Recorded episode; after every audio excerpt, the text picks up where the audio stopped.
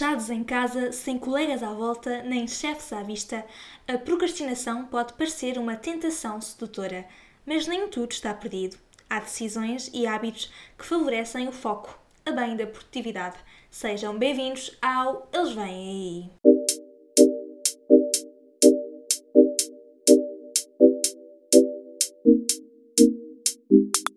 Olá e sejam muito bem-vindos ao Eles Vêm Aí, um podcast sobre o futuro do trabalho trabalhos do futuro.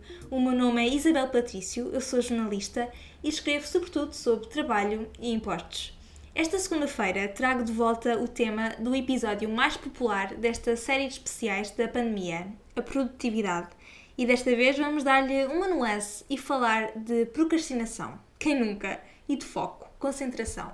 São novos por aqui, há alguns episódios atrás estive à conversa com a psicóloga e coach Teresa Spachandin sobre este tema da produtividade, sobre como ser mais produtivo neste momento de pandemia em que o escritório passou a ser a nossa mesa de cozinha e sobre como manter a nossa saúde mental em dia num momento em que há tantas exigências para cumprir o máximo possível, apesar destas circunstâncias um tanto anormais se ainda não ouviram esse episódio, recomendo que o ouçam, talvez depois do episódio desta segunda-feira. E esta semana vamos tratar de forma um bocadinho mais prática este assunto tão sério e central ao trabalho e à carreira de todos nós.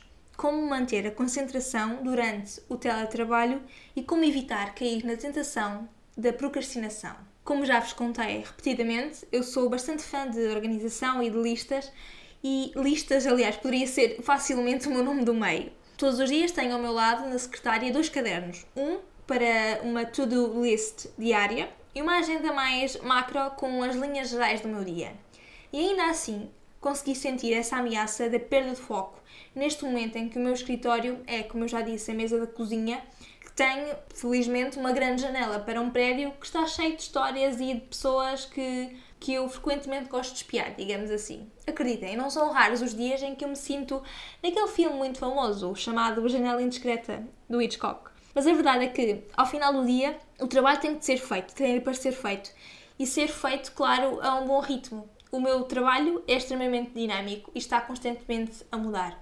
Nenhum dia é igual ao outro e mesmo o dia geralmente não é bem aquilo que eu tinha planeado. E isso piora um bocadinho essa capacidade de foco e de concentração porque na verdade eu tenho que estar constantemente a dar respostas ao que está a acontecer, além de estar a fazer aquilo que tinha realmente agendado.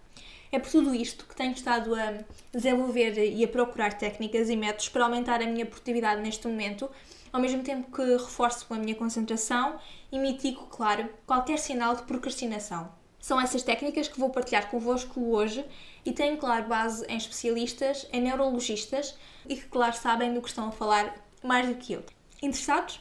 Ah, e se são novos por aqui, olá, este é um podcast que nasceu para falar sobre o futuro do trabalho e temos episódios sobre os mais variados temas, a semana de trabalho de 4 dias, por exemplo, o rendimento básico incondicional, a gig economy. Podem ouvi-los e reouvi-los nas principais plataformas de streaming. Depois veio a pandemia e com ela uma série de episódios especiais com especialistas sobre os mais diversos assuntos, dos abusos laborais ao rendimento básico de emergência. Mas esta segunda-feira segue mais um especial, mas desta vez estou cá sou eu e as minhas folhas de pesquisa e experiência para vos contar como fugir ao bicho tentador da procrastinação. E claro, estou sempre à espera das vossas sugestões, reflexões, comentários, testemunhos no meu Instagram. Encontrem-me no arroba ivbpatrício. Arroba ivbpatrício. Ah, e não se esqueçam que a nova newsletter do Eles Vêm Aí sai pela primeira vez esta sexta-feira, com um resumo mensal das novidades do mercado de trabalho e um explicador das implicações dessas mudanças na vida das pessoas. Para subscrever e acompanhar é só seguir o link na descrição deste episódio. Por agora, ajeitem os auriculares porque segue o Eles Vêm Aí e desta vez é sobre produtividade e procrastinação em tempos de pandemia que vamos falar. Eu penso no trabalho como a massa de um pão deixada a levedar num dado recipiente. O que é que acontece a essa massa? Expande-se. E o mesmo acontece ao trabalho. Diz a lei de Parkinson que o trabalho expande-se para preencher o tempo disponível para ser concluído. Isto é, se um dado trabalhador tiver uma hora para fazer essa tarefa, vai levar uma hora a fazê-la. Se tiver duas horas, levará duas horas. Se tiver meia hora, levará meia hora. Em suma, o trabalho é verdadeiramente uma massa de pão. A chamada lei de Parkinson faz parte de um ensaio publicado nos anos 50 na revista The Economist e aplica-se ou aplicava-se inicialmente à burocracia. Entretanto, esta lei de Parkinson sofreu muitas outras interpretações, incluindo esta que hoje estou a usar esta de que o tempo disponível para completar uma tarefa mais ou menos determina a sua conclusão. E porquê que estou eu a falar de pão, trabalho, boleias, ensaios dos anos 50? Bem, pelo menos para mim, a pandemia e o confinamento social, o teletrabalho, vieram roubar muitas das estruturas que tinha colocado em prática para ser mais eficiente e produtiva no meu trabalho. Agora não há propriamente uma hora de saída estabelecida, fixada, rígida. Agora não há um metro para apanhar, Agora pode haver a tentação até de achar que o tempo de trabalho é mais ou menos infinito e que não há verdadeiramente uma barreira que separe o dia de trabalho do restante dia. Casem essa sensação trazida pela pandemia com a lei de Parkinson e já vem o meu problema. O meu dilema nunca foi bem levar o dia todo a fazer uma única tarefa, mas sentir-me um bocadinho assoberbada pela quantidade de tarefas que tinha para concluir e sentir que realmente tinha todo este tempo para o fazer o crescimento desta lei ajudou-me, portanto, a racionalizar que tinha de criar uma espécie de separadores temporais para cada uma dessas tarefas individualmente. Há sempre a tal agonia de fazer tudo de uma vez, de completar todas as tarefas o mais rápido possível. Mas pensar que cada tarefa, cada objetivo são pequenos pães a levedar em cada um dos recipientes traz-me sempre alguma confiança de que consigo fazer tudo se me organizar e se organizar essas barreiras de modo a que consiga gerir o meu tempo para encaixar cada uma dessas tarefas num dado momento do meu dia. Uma técnica que me tem ajudado muito e que os neurologistas e especialistas das áreas do trabalho defendem é que é preciso separar os conjuntos de tarefas quase em função de, digamos, prémios. Eu explico, todas as manhãs, por exemplo, eu determino que tenho que completar X tarefas, varia um bocadinho de dia para dia, antes de ir almoçar. Essa hora de descanso, que é a hora do almoço, é o meu prémio para o trabalho completado durante a manhã. E, portanto, trabalho quase com mais afinco, digamos assim, mas certamente com mais eficiência, com mais produtividade, com mais foco, porque não tenho tempo para procrastinar. E além disso, tenho de me concentrar na conclusão das tarefas porque realmente quero ir almoçar a horas. Esta é a minha experiência casa bem de resto com a técnica Pomodoro. A conhecida técnica Pomodoro e que de resto é muito popular. Esta técnica foi desenvolvida também nos anos 50 pelo italiano Francesco Cirillo e basicamente uh, divide o tempo de trabalho em bolsas de 25 minutos, separadas por breves intervalos.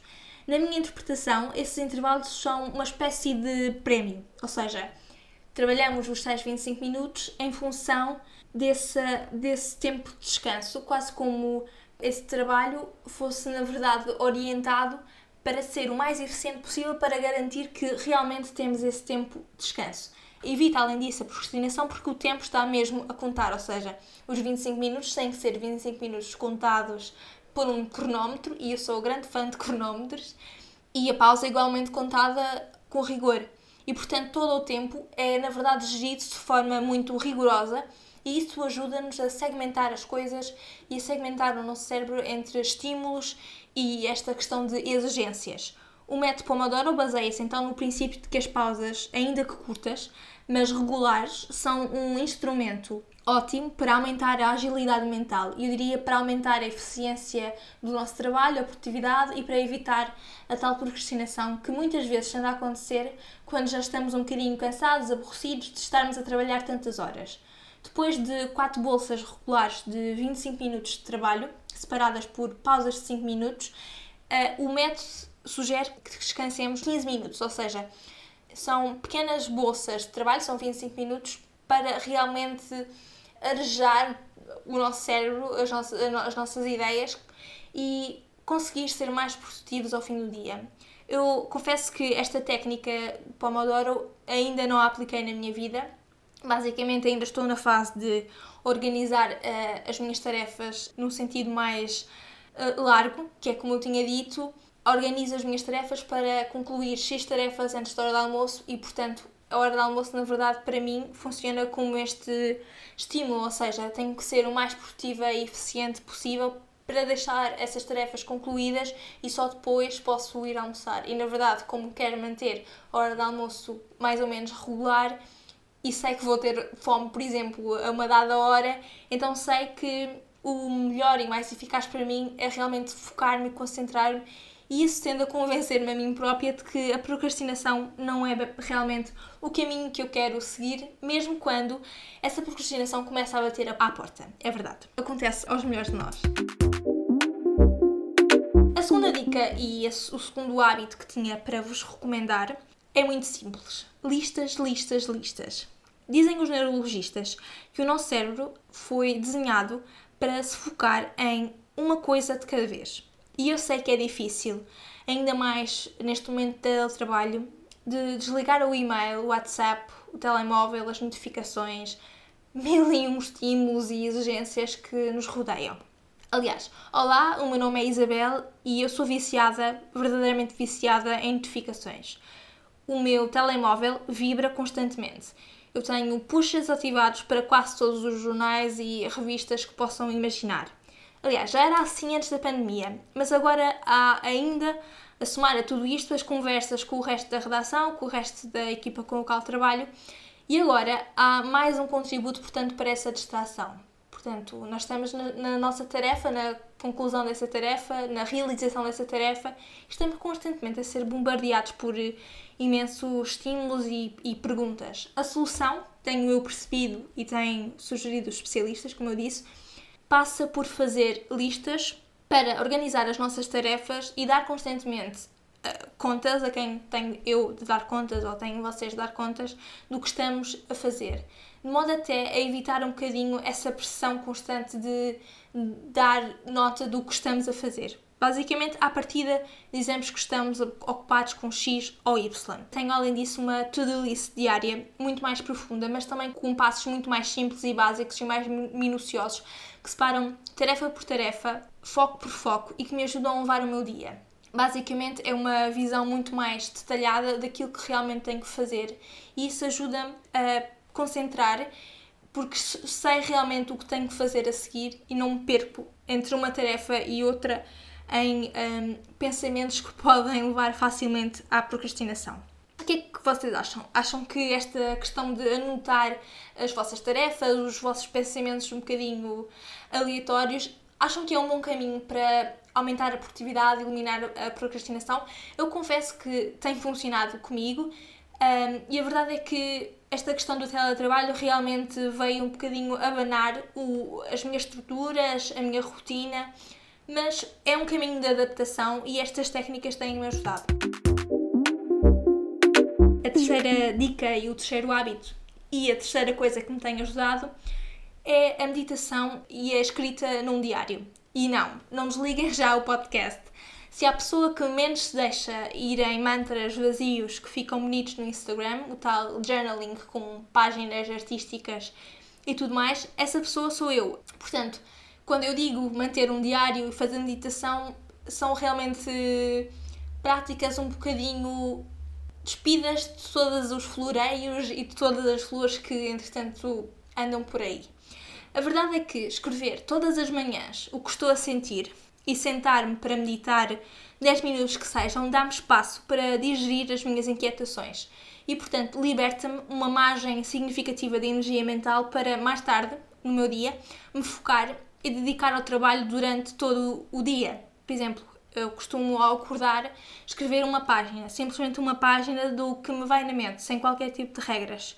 Ou então uh, meditar usando uh, a aplicação Headspace, que eu acho que já recomendei aqui. Estes exercícios não servem necessariamente para limpar a minha mente, como muitas pessoas pensam que é isso que serve a meditação ou a escrita de um diário.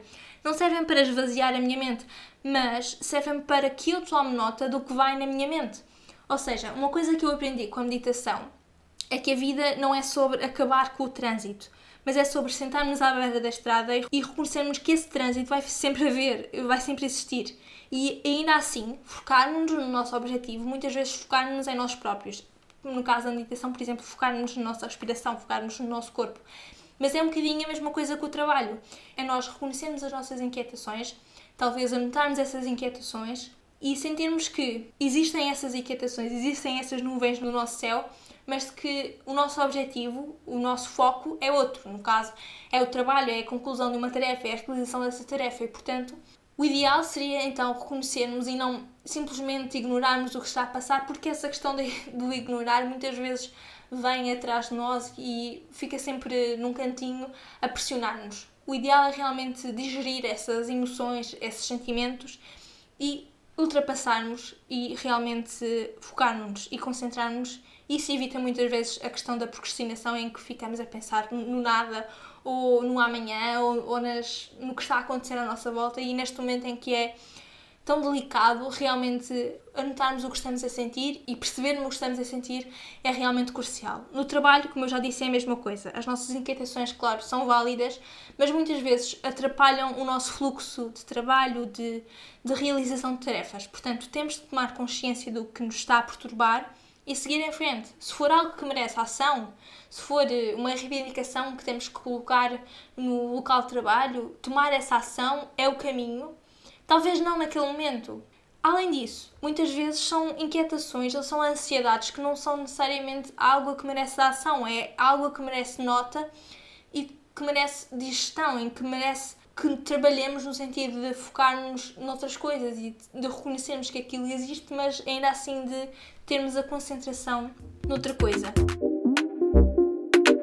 A quarta dica e o quarto hábito essenciais para mim e isto é um bocado óbvio, mas é criar um espaço parado para o trabalho. Os nossos cérebros funcionam muito melhor quando estamos num ambiente limpo e organizado. Garantem o, os neurologistas uh, citados, por exemplo, pelo Washington Post. E mesmo que não haja um espaço designado para o trabalho na nossa casa, os cientistas recomendam que se crie uma nova rotina que separe o momento do trabalho dos restantes. Por exemplo, eu trabalho a partir da minha mesa da cozinha, como acho que já disse duas vezes neste episódio, mas sinto-me noutro lugar dessa mesa, ou seja, quase para uh, estabelecer que um dado lugar da mesa é o lugar de trabalho, o outro é o lugar da refeição ou o lugar do lazer. Todos os dias limpo a superfície e elimino todas as distrações que há nessa mesa, de modo a que seja realmente um ambiente neutro. Isto porque os especialistas também recomendam que se elimine todos os objetos que não estão relacionados com o nosso trabalho e que poderão eventualmente dar asas à nossa imaginação e, consequentemente, à nossa procrastinação. A última dica e quinta é uma que realmente é a mais básica de todas, que é faça uma pausa. Neste ponto devo confessar que tenho de trabalhar nesta questão, sobretudo nos dias em que há muita coisa a acontecer e ultimamente tem havido muitos destes dias é difícil tirar este tempo, mas os especialistas dizem que realmente é crucial fazer estas pausas para manter a nossa produtividade em alta. Eu já vos falei da técnica Pomodoro e das pausas regulares, e aliás, a psicóloga Teresa Spachandin, no episódio que eu já referi sobre produtividade, referiu esta questão da pausa.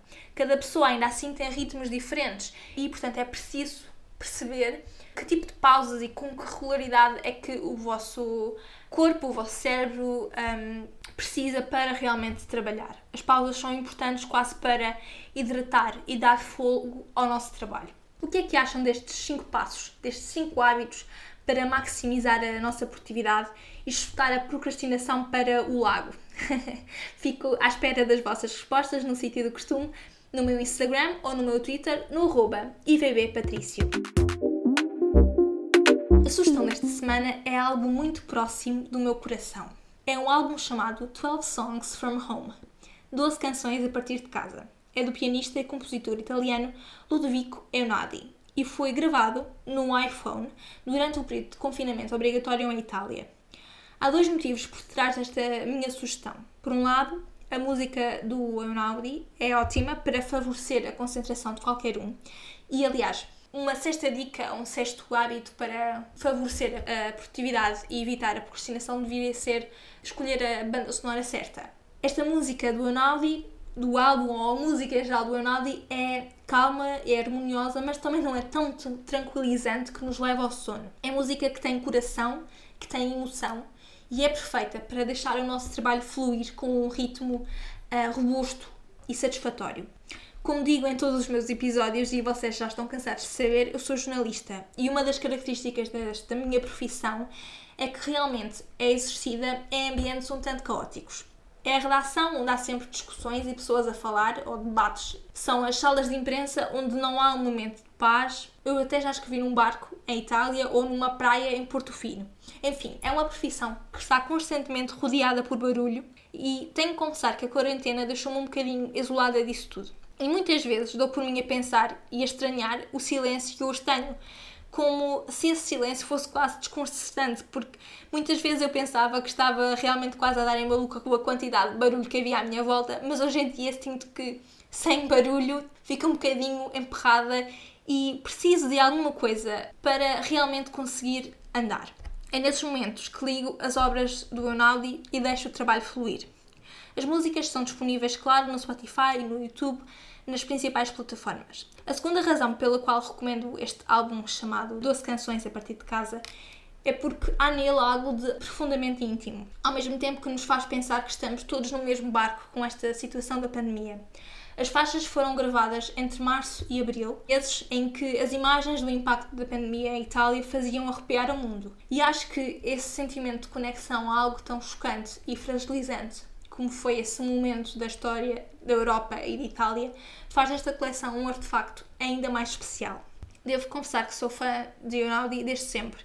E se pudesse ir agora a um concerto, seria certamente para o ouvir. Aliás, o primeiro concerto a que quero ir, depois de toda esta crise passar, será certamente um concerto do Einaudi. Mas vamos ver. Por agora, ficamos com as 12 Songs from Home. Espero que as ouçam enquanto trabalham e depois contem-me com se vos ajudou ou não a concentrar e a dar o melhor de vós neste momento tão complicado das nossas carreiras e das nossas vidas. Fico à espera do vosso testemunho, dos vossos comentários no arroba ivbpatricio, no Twitter ou no Instagram. Espero que tenham gostado deste episódio do Eles Vêm Aí. Já têm em prática todas estas dicas e hábitos para evitar a procrastinação e garantir a máxima produtividade? ou estão afundados na procrastinação e nada vos salva este ponto. Eu acho que há sempre algo que nos pode salvar e talvez uma destas dicas poderá ser o primeiro passo no caminho de realmente melhorar a vossa produtividade. Depois contem o que acharam. Eu acredito que este não é um tempo para sermos exigentes, sem compaixão por nós próprios, mas também acho que é uma oportunidade para darmos o nosso melhor. Quero, claro, ouvir os vossos testemunhos, os vossos comentários, as vossas opiniões no sítio do costume, no meu Instagram, no arroba ivbpatricio. Se gostaram deste episódio, não se esqueçam de o partilhar com os vossos amigos, colegas, familiares, colegas de teletrabalho, pelo menos por mais uma semana. O Eles Vêm Aí regressa na próxima segunda-feira e na próxima semana vamos falar sobre como mudar de emprego e carreira no meio de uma pandemia. Eu sei que era suposto ser este o tema do episódio desta semana, mas há convidados pelos quais vale a pena esperar. Interessados? Ah, e não se esqueçam que a nova newsletter do Eles Vêm Aí sai esta sexta-feira. Para subscrever e acompanhar é só seguir o link na descrição deste episódio. Por hoje é tudo. Tenham uma boa semana de trabalho, se for o caso, lavem as mãos e fiquem em casa. Nós vemos-nos na próxima segunda-feira. Tchau!